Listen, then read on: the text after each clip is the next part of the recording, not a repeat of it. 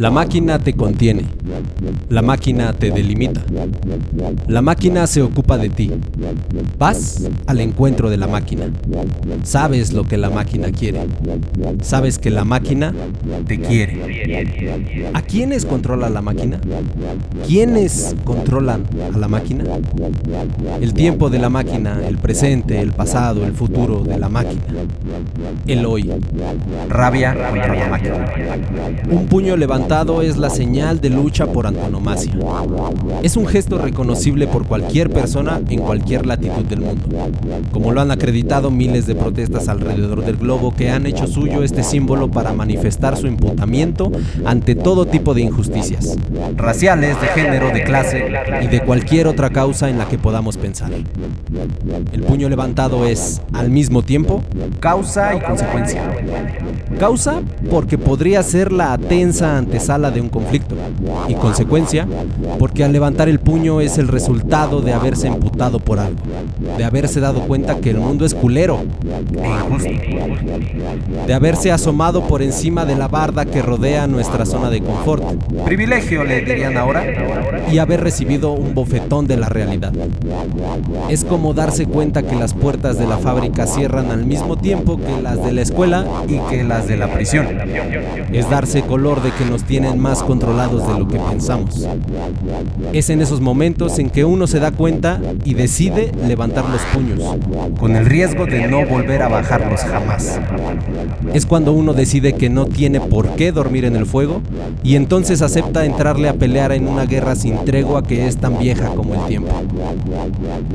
Un puño en alto significa también silencio y contención. Ambivalencia de la máquina. Pa pronto, lo vivimos en México cuando un puño en alto representaba la orden de guardar silencio para encontrar personas y de alguna manera para encontrarnos. Y puede ser que también funciona para eso, porque la pura víscera tal vez no es suficiente para la lucha. Bueno, tal vez. Levantar el puño es la representación perfecta de la resistencia porque esta madeja de dedos y nudillos no solo expresa que hay un descontento, sino que, además de reflejar el enojo, significa que se está dispuesto a dar la lucha contra los culpables. Y llegado ese caso, ya no estamos hablando solo de un enfado pasajero, sino de la rabia, pura y dura. La rabia que te hace despertar del letargo y siembra en ti unas irrefrenables ganas de darte en la madre. Vaya, agarrarte a putazos contra los responsables. Y eso es quizá lo más valioso, que el puño en alto enarbola todos esos sentimientos, encierra todo ese enojo, todo ese encabronamiento por lo que no es justo y lo que está mal. Es cuando uno finalmente comprende que la rabia, la digna rabia, es la rabia contra la máquina.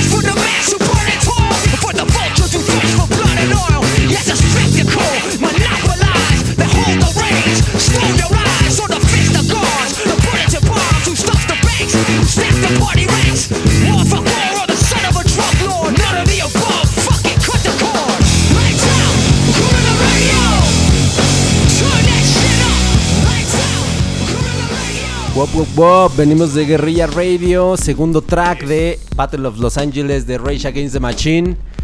Un disco estrenado el 2 de noviembre de 1999, ese año tan, eh, tan icónico para nuestro conteo del Pisto Sonoro. Les doy la bienvenida a un episodio más de esta su emisión favorita de review de discos para pues para rucos desocupados. Para chavorruckers. Que somos los Pisto Sonoro. Le doy la bienvenida a mi carnal Aris que está en los controles. Quality. El, el Quality Control. Y mi carnal Richie.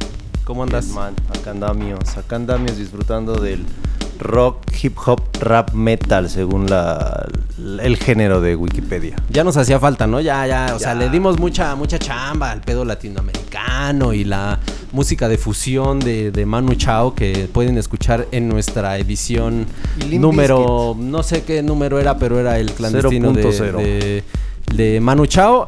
Y ahora decidimos volvernos a ir de lleno con Yes. Battle of Los Angeles de Rage Against the Machine. Como mi carnal, la pregunta de siempre, la pregunta que nos da pie para estas conversaciones tan interesantes, tan intrincadas, tan complejas. ¿Cómo te encontró el pinche Battle of Los Angeles de Rage no, Against the. Machine? Me encontró siendo acá Metalhead, ¿no?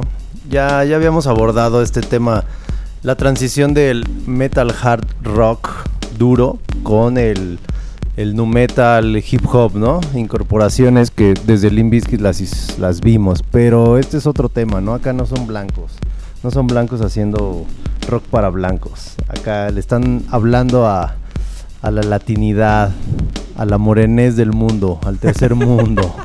Y sí, eh, abarca otro tema, otro discurso que, que Limp Bizkit no, pues no, no tiene ni idea, ¿no? Sí, justo. eh, qué, qué bueno que haces esa precisión porque eh, creo que decidimos dejárselas eh, bastante accesible con la, la inclusión del el Significant Other de Limp Bizkit. Y ahora sí nos fuimos un poco densos, aunque creo que escogimos, o en lo personal, porque fue mi decisión, elegí el, dis- el peor disco de, de Rage Against the Machine para poder apreciar a Rage. Porque, o sea, Rage es, es magnífico en todos sus putos discos y quien piense lo contrario, nos vemos afuera del Metro Portales para darnos en la madre. Pero... O aquí en los comments. o aquí en los comments también agarran. Que por cierto, ahí chequen nuestro Más Instagram, ya nos, ya nos comentó Fred Durst, así que Ni más ni menos. palabras mayores. A huevo. Sí, este, vamos a entrar a temas de... eh, este es un disco que representa un dilema, ¿no? Para los seguidores. En nuestro momento, bueno, en, mi momento y el de Aris tal vez, es este el dilema de ser o no coherente, ser o no legítimo. Pero justamente lo que, lo que hay que apreciar de cualquier disco de Rage y del discurso, pues es primero contenido musical, contenido lírico y que pues bueno, no se puede tener contentos a todos, claramente. Se ve, se ve, se siente. Sí, sí, sí, por supuesto, porque a- a- prueba de ello fue la crítica que se le fue absolutamente al cuello a Rage Against the Machine en, en su momento. Este disco De la en mismísima mil- Rolling Stone. De la mismísima Rolling Stone, hay una, un review ahí que, que revisamos para la producción de este de esta edición del Pisto Sonoro. ¿Por qué nos documentamos? Que, porque obviamente, o sea, aquí hay rigor periodístico y si no, o sea, dejen de escucharnos, pero aquí se van a enterar de cosas fundamentadas. Eh, decía que, que en el review de, de Rolling Stone de este disco fue pues absolutamente, no sé, risible, hasta burlándose de ellos, o sea, criticándolos por estar insertos como en la lógica del sistema que tanto ellos se, se buscaban por desmar- desmarcarse. Claro. Y pues obviamente ahí, ahí abundaban las críticas. ¿Tú qué opinas de eso, Sí, carnal? ¿qué, qué vas a ver la Rolling Stone de el movimiento zapatista? Rock para blancos, rock para blancos.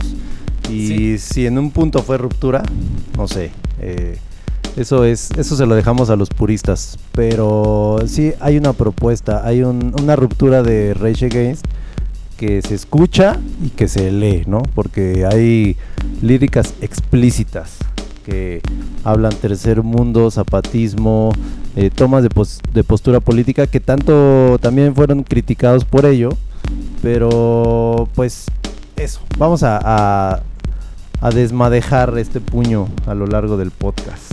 Sí, sí, vamos a, a- a- Qué bonita referencia a mi Híjole, texto inicial de desmadejar el puño, pero poeta. es muy real porque justamente, o sea, yo en este punto no recuerdo, o sea, hablando de que estamos en 1999, banda, ubíquense en ese, 1999. en ese punto de la historia en el cual, pues, que ustedes recuerden, no había una presencia latina más allá de a lo mejor el, Supernatural de Santana, que pues sí fue un acontecimiento de disco, eh, o los lobos exactamente de este soundtrack. Ajá, exacto. Que no había como una presencia latina. Y entonces recordemos que este Zack de la Rocha es hijo de un artista chicano de muy importante muralista del, muralismo chicano y por el cual pues Zack se, abroga esta, esta propiedad de decir, va, pues voy a representar lo latín. ¿Y qué más latín que vamos a volver a mi tópico favorito de estos pistos sonoros, que es la referencia al hip hop? O sea, Zack de la Rocha está crecido, es un artista crecido en el seno del caldo de cultivo que también de origen al hip hop, que fue toda esta migración y toda esta mezcolanza cultural a partir de la migración en la cual él da, eh, pues sí, como le da visibilidad a su propuesta artística. O sea, él es un vato que de morro pues le tocó hanguear en los cotorreos de los de la banda hardcore, ¿no? Pero pues esa banda hardcore pues también era, ajá, era, era mucho, estaba mm, cooptada pues por banda también ilegal, ¿no? Pero mucho se realizaba desde el punk blanco, desde intentar replicar un pedo como lo que hacía The Clash, que eran británicos, pero justo este güey le da pues como ese Latin flavor, ¿no? O sea, y creo que lo, podemos ver a través de la propuesta de Rage a, lo largo del tiempo, y que Rage pues ya en este, en este disco, que es el tercero de su discografía, eh, coquetea un poco más con el, con el mainstream. Eh, tal vez hace ciertas concesiones, no sé. Ustedes me sabrán decir. Pero, ¿qué opinas de eso tú? Que, o sea, ¿en qué momento está Rage para este disco? Claro, representan esa. Si lo forzamos, no sé, esa transición acá de unir ese mundo hip hop, ¿no? Acá afro. Sí. Con el, la reivindicación chicana, ¿no? Y con este punto que decías del punk rock blanquito británico. Y sí, ellos presentan como ese puente de encuentro entre esos dos géneros. Y ahora que hablaste de, de, las raíces o de la ascendencia de Zack de la Rocha, me acuerdo Tom Morello, ¿no? Es.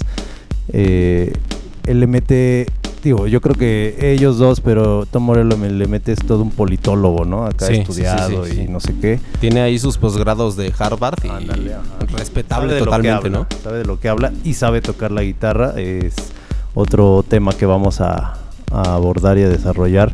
Es una persona, un artista hecho y derecho y con todo y discurso, ¿no? Bien desarrollado.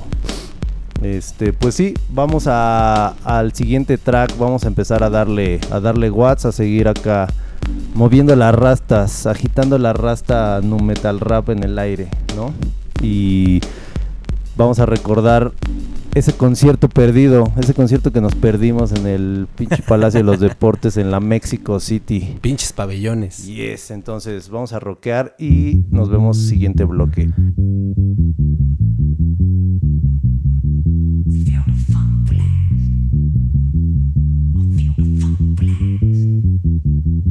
I feel the funk blast.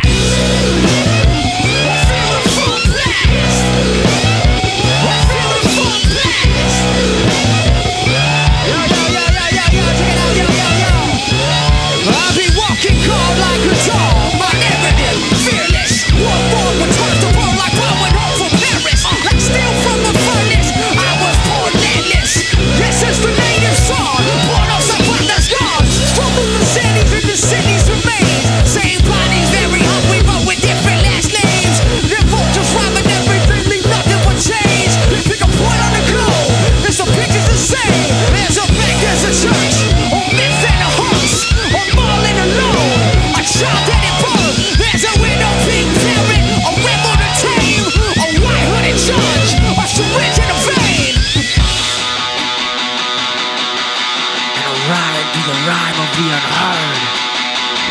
What you say, what you say, what you say, what? What you say, what you say, what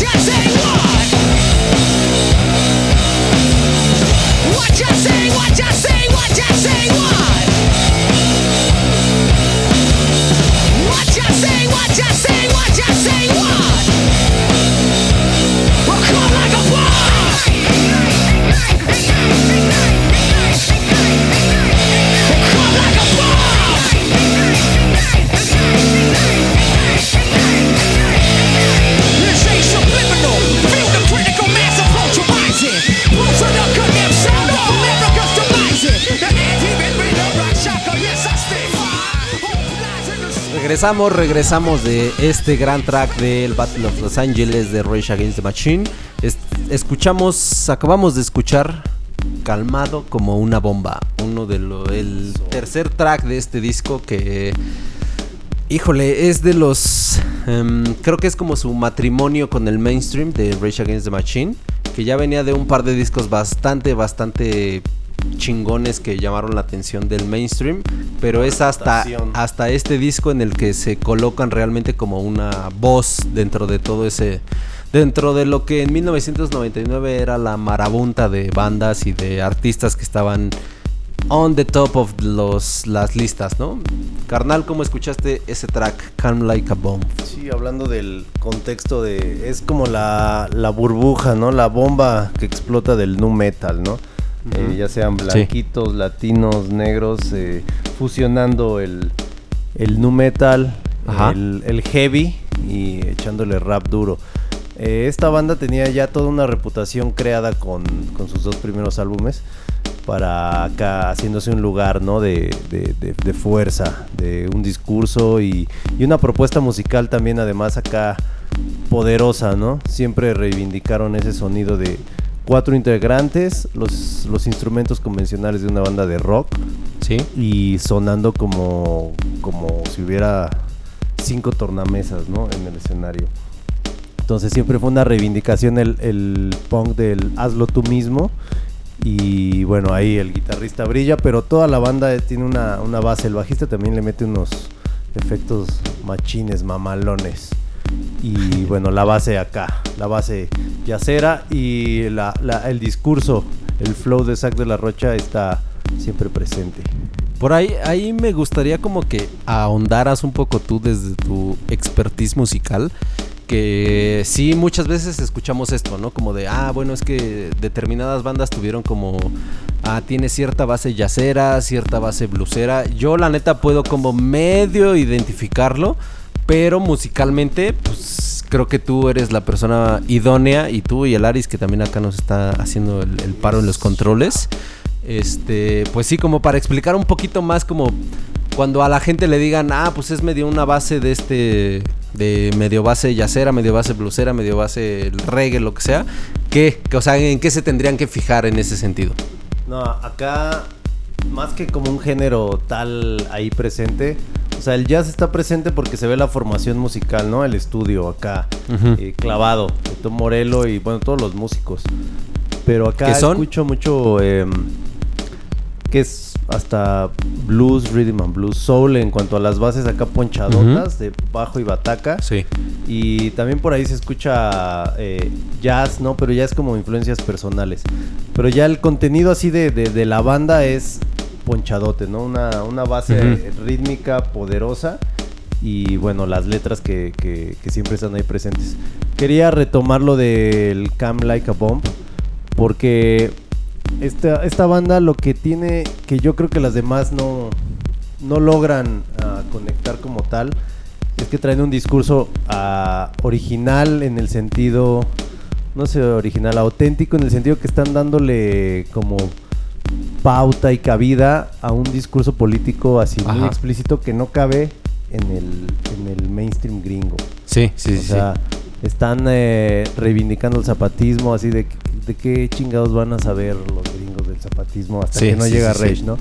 Eh, se les reprocha mucho en su momento que es el disco más comercial de su carrera. Pero bueno, siempre es una discusión política entre los círculos de izquierda, ¿no? ¿Qué, Tanto, ¿Qué tanto trabajas con el sistema y qué tanto trabajas para el sistema? Entonces, esta banda logra, creo que logra colocar ahí un discurso necesario, pues, también a un, eh, a un costo de, legitimidad y de reputación.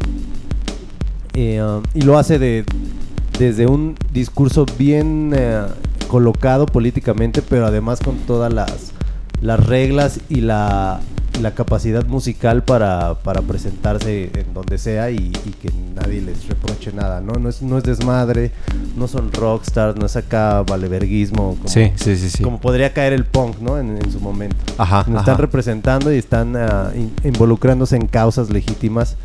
Y pues bueno, tiene un precio pertenecer a, a MTV, pues ni modo, ¿no? Pero pues chingón. No sé si respondí la pregunta de las influencias musicales. no, absolutamente no, pero de eso se trata el pisto sonoro, de andar este eh, un poco explicando nuestra subjetividad de cómo entendemos ciertas cosas, pero creo que eh, tocas Ah, un punto bastante, muy cabronamente valioso porque es algo que, según yo, o sea, y cítenme eventualmente con estas declaraciones, por favor, recuérdenme en este momento histórico, Suscríbete. en el que tampoco es que... suscríbete.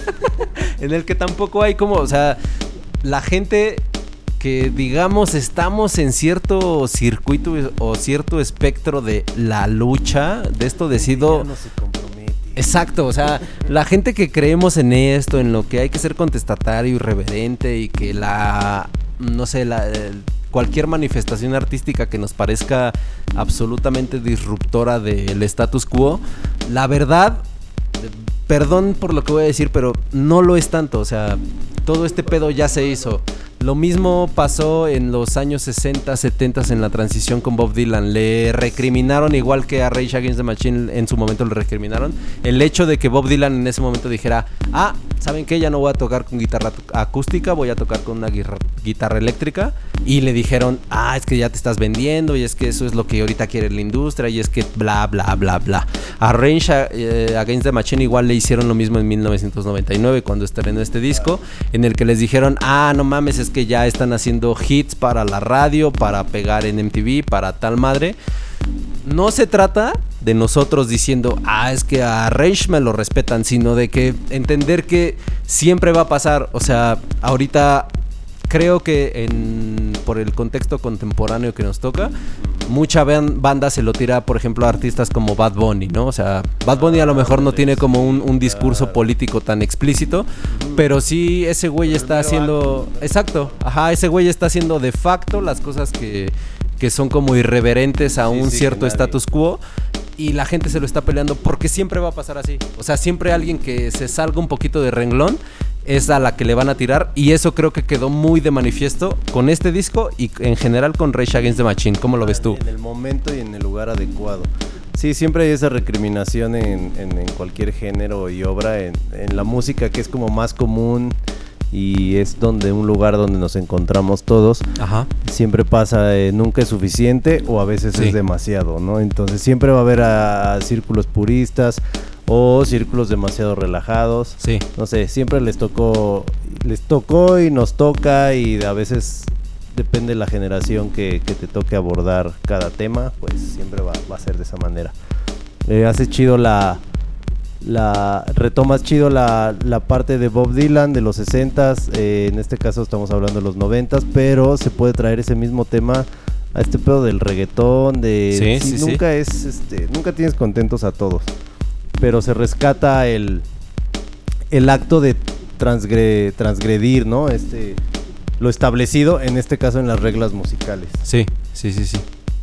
Que en este, en este punto, o sea, ya llegados a este punto, qué bueno que lo, que lo llevas hacia acá. Esta pinche conversación está fluyendo bien cabrón. Rescato eso y eh, decía que qué bueno que llevas a este punto porque Tom Morello, el guitarrista de Rage Against the Machine, fue un gran artífice de este pedo. O sea, en el, en el momento en el que llegó eh, la oportunidad de reinterpretar el uso de la de la guitarra eléctrica como instrumento para como sus propios fines, ¿no? O sea, ya hablando de los noventas, finales de los noventas y, y el, el momento histórico en el que nos estamos situando, sí puede haber mucha gente descreída del pedo de, ah, bueno, es que no están inventando nada, es que bla. Sí, puede haberlo. Exacto.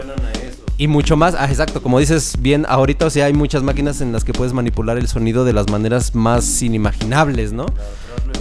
Exacto, exacto. Y, y Tom Morello representaba muy bien eso, en, el, en, en- en donde volvía la técnica como no necesitaba ser explícitamente político como sí lo era el vocalista Zac de la Rocha, que ahorita hablaremos un poco de eso, de un poco la- las, las pifias entre ellos, ajá. Pero Tom Morello... Hubo, perdón, Ajá, perdón, dime, dime, un, dime. este conflicto, dilema como eh, John y Paul. Eh, Ajá. ¿no? Como los Beatles, siempre este, este tema que rescatábamos de quién es más protagonista que otro, ¿no? El guitarrista o el vocalista. Sí, sí, sí. Keith Richards o Mick Jagger. Sí, John o Paul pasa, o- ¿no? Eh, Esas son la, la- la- los problemas de la fama. Jimmy Page, Robert ¿y quién? ¿Quién era el, el- o Robert Plant, exacto, o sea, sí, siempre pasa, güey. Roger Waters y quién era el otro de Pink Floyd, El- eh, o David Gilmour. Sí, güey. No, nunca falta, güey. Pues, somos humanos, ¿no? Sí, sí, siempre va a haber como pasiones y todo eso. Pero justo, o sea, en, en el, en lo que compete a Ratum, Rage Against the Machine, pues sí, era Tom Morello haciendo como todo un, un- un virtuosismo de la técnica de, de tocar guitarra. Y era Zack de la Rocha haciendo como, como uso del, del flow, de, de una, una habilidad totalmente extraída del contexto hip hop para aplicarlo a esta nueva música. Hip hop. eh, qué bueno que retomamos el. Este. Quiero retomar lo del pegamento que resultó Rage para esa escena, ¿no? Eh, una banda de rock, rap, nu metal, como lo quieras llamar, haciendo este giras, ¿no? Abriéndole a Gutan Sí. Clan, a bandas establecidas de, de rappers macizos y que a la vez pues estaban vinculados con Chili Peppers, con Tool, ¿no? Ahí hay una historia del guitarrista Tom Morello eh, en una banda iniciática con, lo, con quien fue después el, el bajista de Tool. Entonces están conectados ahí por todos lados y sí, brutalmente retoman eh, la, la vena de crítica de- del hip hop y bueno, eh, me gustaría que hablaras de, la- el arte del álbum, ¿no? De Sí. Battle of Los Ángeles. O sea, están reivindicando además del rap, eh, Tom Morello intentando, o no más bien re- hasta rebasando el sonido de las tornamesas con el street art, güey, ¿no? O sea, Sí. el arte del Battle of Los Ángeles está muy cabrón. Sí, que eh, e- es otro punto como em, importante de este disco y, y por lo cual nosotros hemos creído en un momento dado que es importante revisar todos estos discos porque eran obras completas, ¿no? O sea, obras que incluían, así como los viniles y todo eso, también incluían eh, su parte de mérito en lo respectivo a lo gráfico, ¿no? A lo iconográfico. En el caso de Rage Against the Machine, Battle of Los Angeles, disco estrenado en el 1999 al estilo El Dato, este, hay un detrás del concepto artístico eh, gráfico del álbum está un artista callejero de Angelino que pues obviamente no podía venir de otro lado El origen, el origen. Exactamente. Los Ángeles. ¿no? eh, que se llama The Street, The Phantom of the Streets, que era un, un artista, exacto, o sea, en- ese momento se permitían todo eso, ¿no? O sea, nada de llamarse Banksy o Space Invader, no, yo me llamo el fantasma de las calles. Líricas explícitas. Exactamente, o sea, de explicar bien cuál es mi pedo, mi postura política. Y lo que este vato hacía era eh, dibujar estas siluetas de personas. Si ponen atención y si le- les invito a que le den rewind a esta pista de audio para escuchar nuevamente el, el texto introductorio en el cual hacemos una, una referencia a lo que significa un puño levantado. La Eh, la portada de este disco, exactamente, era, era la silueta de alguien con un puño levantado y en el cual se enarbolan muchas cosas que ya dijimos entonces, pero justo este artista de, de, de Phantom of the Streets es un güey que se dedicaba a eso, o sea, muy un poco lejano de las tradiciones de graffiti de angelinas o de cualquier tradición de graffiti que básicamente es escribir tu nombre en las calles. O sea, estaba un poco lejos de, de Ajá, aquello, exacto. lo- El, el graffiti conocido o instalado como Sí, tal. justo, o sea, estaba, estaba como, o sea, se apartaba un poco de, de esa dimensión del graffiti de hacer como esta autopropaganda de uno mismo para insertarse en unas cosas mucho más politizadas que eran estas siluetas, como pues ya mencioné hace- ratito, pues como Sí, a Bansky, como a Space Invader, como a Miss Van. Eh, este güey retoma estas imágenes para plasmarlas en las calles. Y justo de ahí lo retoma Rage. Dice, ah, pues mira, esto, esto representa es- Huevo, qué específicamente esta, esta idea que queremos dar en este disco. Y si pues, son seguidores de la banda, sabrán también que en el video de Renegades of Funk, que fue de su disco siguiente, que era el Renegades, em, es, ese, esa rola es un cover de Africa Bambata and the Soul Sonic Force. Que justo, o sea, es, es una versión súper revisitada, pero muy chida. No y en la cual, seguro, ajá, Perdón. Todo Sí, este sí. disco está basado en. son puros covers. ajá. Ajá, en covers, homenajes y, güey, pues no mames también. Se dieron el lujo, ¿no? Siempre pasa que las bandas, ah, no sé, puede ser como una especie de descanso, un break, de a ver ahora qué hacemos, ¿no? Pausa la creatividad. Ajá. Pero estos güeyes rescataron esta onda de hacer el, ah, el, el coverismo muy, muy cabrón, güey, ¿no? Cypress y... ¿Qué más? Eh, Bob Dylan. Sí, que, que, que igual lo, lo dijimos hace unas ediciones, la neta no me acuerdo en cuál lo mencionamos, pero que vamos a retomar esa, esa virtud de ciertas bandas como en su momento también lo hizo Metallica con Garage Inc.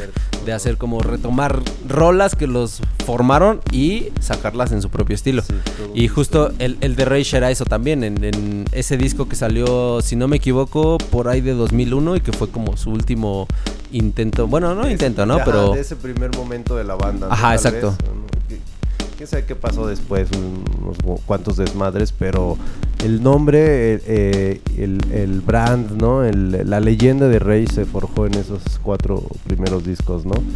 Eh, y este lo retomamos porque aparte que nos tocó generacionalmente ese boom, eh, es, fue ese momento bisagra para retomar un término casi académico, güey, ¿no? Ay, entre, güey. entre el underground y el MTV y Entertainment Television.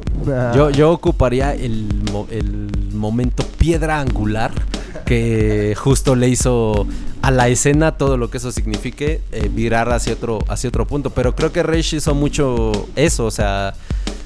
Mm, Creo, creo yo, o sea, desde donde me toca verlo, que las bandas que se atreven a hacer eso y lo hacen como sin una pretensión mercadológica, y eso, pues la neta, creo que les puede quedar de lección para que se fijen qué tanto sus bandas lo están haciendo por mercadotecnia y qué tanto lo están haciendo por una convicción propia. Exacto, el, el- el poner estas piedras angulares para que el pedo vaya hacia otro lado. O sea, Range lo hizo sin, digo, o sea, serán, serán todo lo criticables que quieran y todo, pero lo hizo sin, sin afán de decir, ah, mira, esto me va a generar más ventas, ¿no? Que dice Aris, ah, Ajá. que algo así hace Bad Bunny. Ay, vinil. Ah, no es cierto. No, pero, no, pero sí. Ah, no es cierto, pero sí es cierto.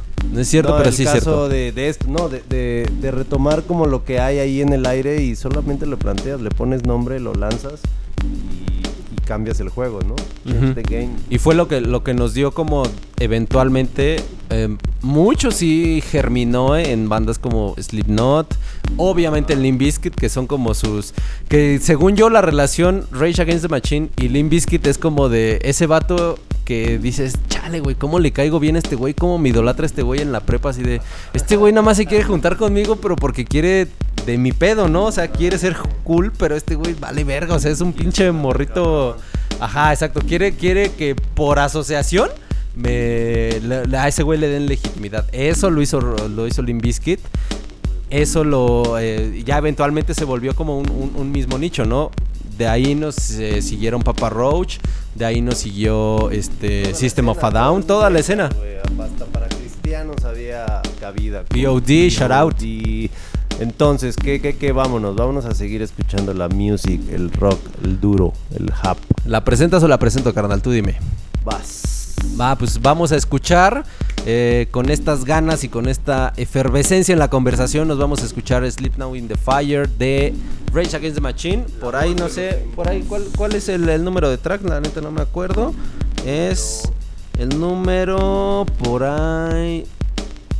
Sleep Now in the Fire es el track número 5. Track número 5 de el Battle of Los Angeles, Sleep Now in the Fire. Que ya les platicaremos del video regresando de esta pausa. Muchas gracias, Pisto Sonoro. Let's go.